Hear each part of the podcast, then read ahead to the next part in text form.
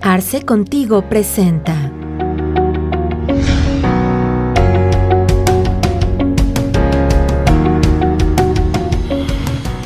Sean todos bienvenidos a Arce Contigo. Resulta muy común dentro de las empresas del régimen PYME considerar que el tema de control interno es exclusivo de las grandes empresas. Las modificaciones que ha estado sucediendo en la norma fiscal han dado pie a que este tema sea un tema de interés para todo el sector empresarial. Pero, ¿cómo implemento un control interno? ¿Para qué me sirve? ¿Y cuáles son los efectos fiscales que un buen control interno puede tener dentro de mi empresa? Este tema lo comentamos con el maestro Juan Carlos Fuentes y nos dio los siguientes comentarios. Bienvenidos a esta plática, a, esta, a este tema que voy a dar de control interno.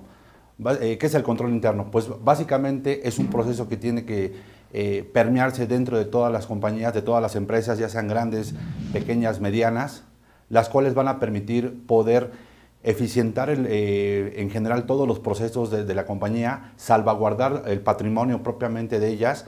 ¿Y a qué nos va a, llevar este, esta situación? Pues a tener un mejor control dentro de, de las empresas, tanto financieramente, administrativamente y operacional. En ese sentido, el, tema del control interno sigue siendo de vital importancia por todo el tema de reformas.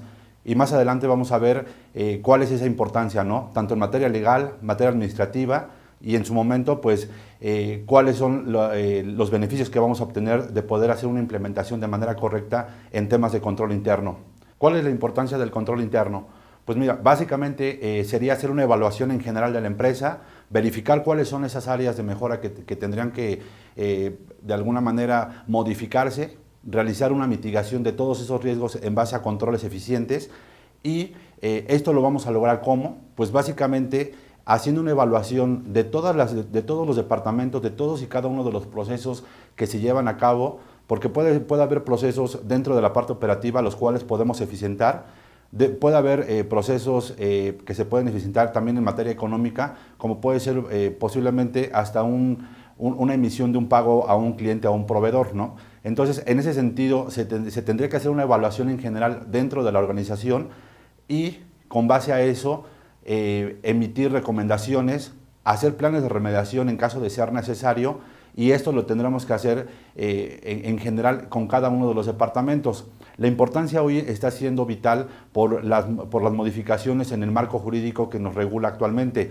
Hoy eh, realmente le suena el tema de defraudación fiscal. Hoy puede ser un, tema interesante que eh, ahondaremos más adelante en el sentido en que no podemos estar teniendo situaciones de contingencia por no cumplir con cada una de las regulaciones a las que estamos obligados. Y simplemente me, pongo en contexto con esta situación.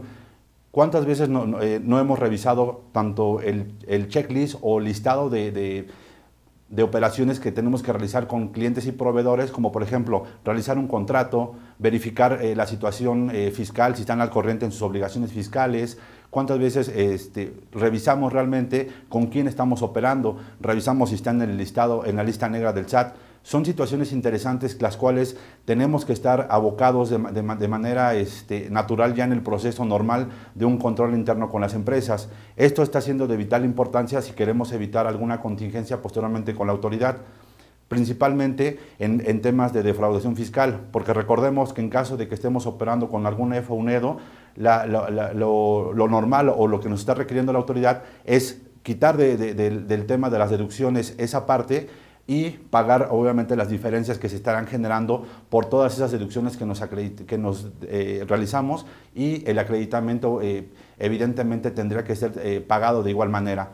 En ese sentido, son situaciones las cuales tenemos que ir previendo tanto en, materia corporativa, en materia laboral, en materia fiscal y en general en cada uno de los procesos en los cuales está inmiscuido el, proceso general de la empresa. ¿no? Es importante esa implementación debido a que este va a ser el parteaguas para poder cumplir con el marco normativo y eficientar los procesos propiamente de la empresa.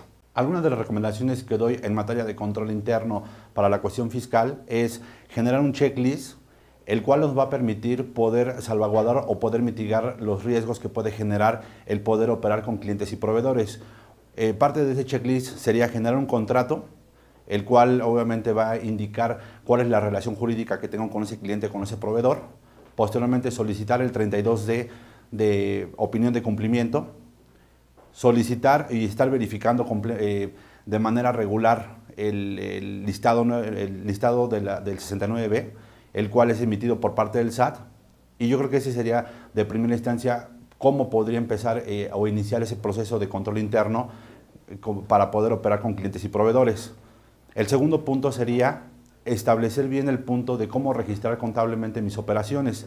En ese sentido, cumplir eh, con lo establecido en el artículo 27 de la Ley del Impuesto sobre la Renta, en donde todas las operaciones deben estar debidamente registradas en contabilidad. ¿Cómo voy a poder salvaguardar esto? Pues generando una guía contabilizadora. Debe de contener también políticas contables. Y esas políticas contables deben de estar alineadas a cómo opera la, empresa, ¿no? Un caso muy, muy recurrente, muy común, puede ser justamente el tema de los activos fijos o un gasto.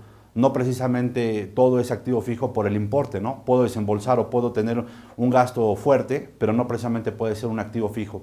En ese sentido, eh, tendría que establecerlo dentro de las políticas de contabilidad y, y, una vez establecidas en las políticas de, de contabilidad, pasarlo a una guía contabilizadora y establecer propiamente mi proceso. El tercer punto sería, y, no menos importante, que hoy es un, tema en boga, es el tema de los complementos de pago, que está establecido en la regla 2.7.1.32 y 2.7.1.35. Principalmente, eh, ¿qué nos establece estas dos reglas? Pues la solicitud de un complemento de pago cuando se generan parcialidades. Ese complemento de pago muchas veces no se solicita y hoy por regla general eh, sería no deducible el gasto en caso de que no me emitan ese complemento de pago. Yo les recomiendo generar una auditoría, hacer una compulsa entre las facturas generadas en BPD y cuáles son los complementos de pago que, requiero. Una vez generada esta compulsa, solicitar lo más pronto posible a mis clientes y a mis proveedores, perdón, eh, sería principalmente a los proveedores, todos los complementos eh, necesarios para poder cumplir con esta parte de la normatividad. Eso sería todo. Muchas gracias. Como acabamos de escuchar, el tema del control interno no es un tema exclusivo de grandes empresas. Al contrario, el hecho de poder implementar un control interno adecuado en pequeñas y medianas empresas nos va a permitir un crecimiento adecuado y organizado, con lo que vamos a poder cumplir de manera adecuada con todas nuestras obligaciones tanto en materia administrativa, contable y fiscal. Te invitamos a seguirnos en nuestras redes sociales.